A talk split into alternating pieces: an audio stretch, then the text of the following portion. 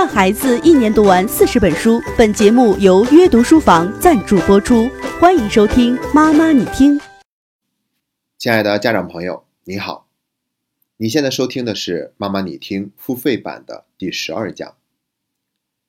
我们继续来聊关于阅读的话题。这一期节目的主题是如何让孩子爱上阅读。那我会分成两个部分来讲。第一个部分我会聊两个关于阅读的小典故，第二个部分我会给出具体的建议。那我们先来聊第一个部分。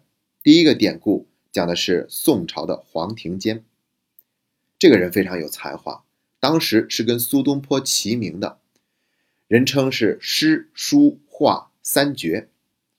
而且呢，二十四孝里面的嫡亲逆弃讲的也是他的故事。那我们要说的就是他在二十六岁的时候被政府任命到芜湖地区做知州，然后有一天中午呢，他午休了一会儿，就做了一个梦，梦见自己出了衙门往外走，走到了一个小村庄，看到有个老婆婆手中捧着一碗香喷喷的芹菜面，口中念念有词，然后他就忍不住走过去把那碗面接过来吃掉了。过了一会儿，这个梦就醒了。醒来以后吧唧吧唧嘴，居然感觉真的像吃过了那个芹菜面的样子。他本来呢也并没有过于在意，没想到第二天中午又做了一模一样的梦，那他就忍不住了，所以就干脆起身走到衙门外面去找一找，是不是真的有这样的一个小村庄。没想到跟梦中所看到的场景是一模一样的，果然就看到了那样一栋房子，但是老婆婆并没有站在门口，他就过去敲门。有一个老婆婆就走出来了，他就问：“你昨天有没有端着一碗芹菜面在门口念念有词啊？”然后这个老婆婆就对他说：“是的，那是因为昨天是我女儿的忌日，她最喜欢吃的就是芹菜面了，所以我就用这个芹菜面来去祭奠一下她。”然后他就继续问：“你的女儿是怎么死的呢？”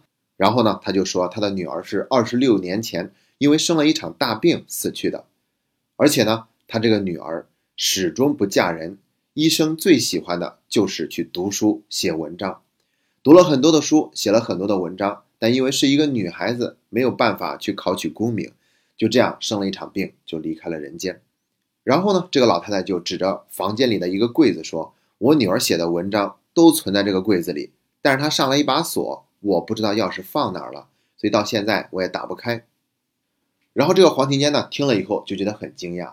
因为他正好是二十六岁嘛，而且呢，当这个老婆婆这么说的时候，她好像就知道那个钥匙放哪儿的。果然找过去，钥匙就在那里。打开锁，拿出来里面的文章，她一看是大吃一惊。怎么了呢？她发现这里面的文章都是自己一路考取功名的时候写的文章。也就是说，他这一辈子写的文章啊，都不是这一辈子写的，而是早在之前上辈子的时候就已经写过了。他当时就特别的感慨，也就承认了自己就是那个老婆婆女儿的转世，所以呢，他也把这个老婆婆接到了自己的身边去赡养，让她颐养天年。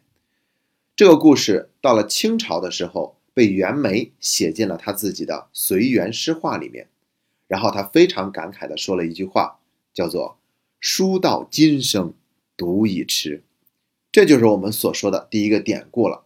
当然，我们没有必要去较真儿，说到底有没有来生这回事儿哈。这是我们中国的文人对于读书这件事情的一个非常美好的表达。那我觉得呢，透过这个典故，我们应该知道，缘分都是天定的。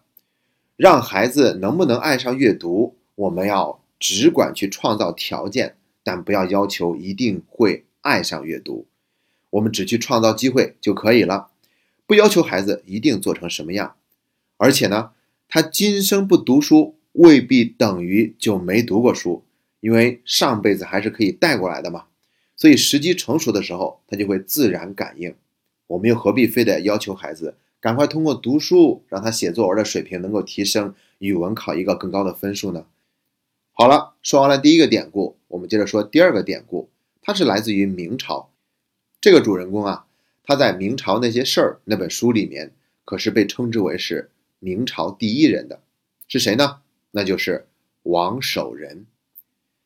但是他刚出生的时候并不叫这个名字，由于他爷爷在他出生那天呢，做梦看到了有神人从云中下来送子给他们家，所以呢，他出生以后，爷爷就给他起名字叫做王云。可是这个王云到了五岁都没有开口说过话。后来有一天，有一个僧人从这儿路过，看到他就问他叫什么名字，说叫王云。然后这个僧人呢就感慨地说：“好个孩儿，可惜名字道破。”什么意思呢？说这孩子啊确实是一个好孩子，但是他这个名字啊道破天机了，因为他叫云。你看文言文里面“云”也就等于说，也就等于约的意思。要知道，这个孩子长大了以后啊，他可是开宗立派、著书立说的。但是这一个“云”字呢，就泄露天机了。所以这个王云的爷爷就想了想，把他的名字改成了王守仁。哎，改完名字以后呢，他接着就能说话了，张口就开始背诵很多文章。他爷爷就很奇怪，说：“这些文章你是什么时候背的呢？”他就说：“哦。”是因为爷爷您在读书的时候呢，我就在旁边啊，默默的记诵。现在会说话，所以一张口就能够背出来了。那这就是我们所说的第二个典故了。那你看，这个典故就是在告诉我们，家庭氛围对于一个孩子爱上阅读是多么的重要。千万不要以为我们坐在那儿看书，其实孩子根本就不知道我们在做什么，他也不知道我们读书的内容。其实并不是这样。现在不都是非常重视胎教吗？既然腹中的胎儿都能会受到父母的影响，那更何况孩子生下来以后呢？家里面的一言一行，其实都会给孩子造成很深远的影响。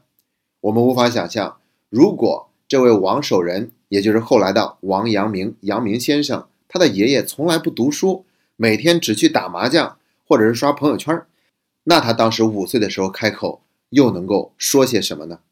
好了，两个典故都已经说完了。第一个典故告诉我们，不要强求，只管创造机会，把他内在的那些东西啊都激发出来。第二点呢，则是告诉我们，家庭氛围非常的重要。不管孩子懂不懂，不管孩子学不学，我们都要在那里先为孩子做一个表率。接下来我们就要进入第二个部分了，给出具体的建议。我一共准备了四条建议，而且这四条呢，每一条都是不可缺少的。那如果你想了解本期节目的全部内容，想去完整的收听这四条建议，欢迎在微信中输入“妈妈你听”的拼音全拼，就可以找到我们的微信公众号。关注我们的微信公众号，在节目下方就可以找到“妈妈你听”付费版的链接入口。而且有一个好消息要告诉大家的是，我们从昨天，也就是感恩节开始，有连续三天的感恩优惠，所有的付费节目。都是以六折的优惠向大家开放，同时我们还是会为大家提供百分之三十的分销返利，所以现在是您订阅《妈妈你听》付费版和其他付费节目的最好的机会。如果你需要的话，那就请你开始行动吧。最后再次感谢你对本节目一直以来的信任和厚爱，谢谢大家。阅读书房联袂本栏目四重教育大礼免费送，扫描节目下方二维码，快来免费领取专属你的大礼吧！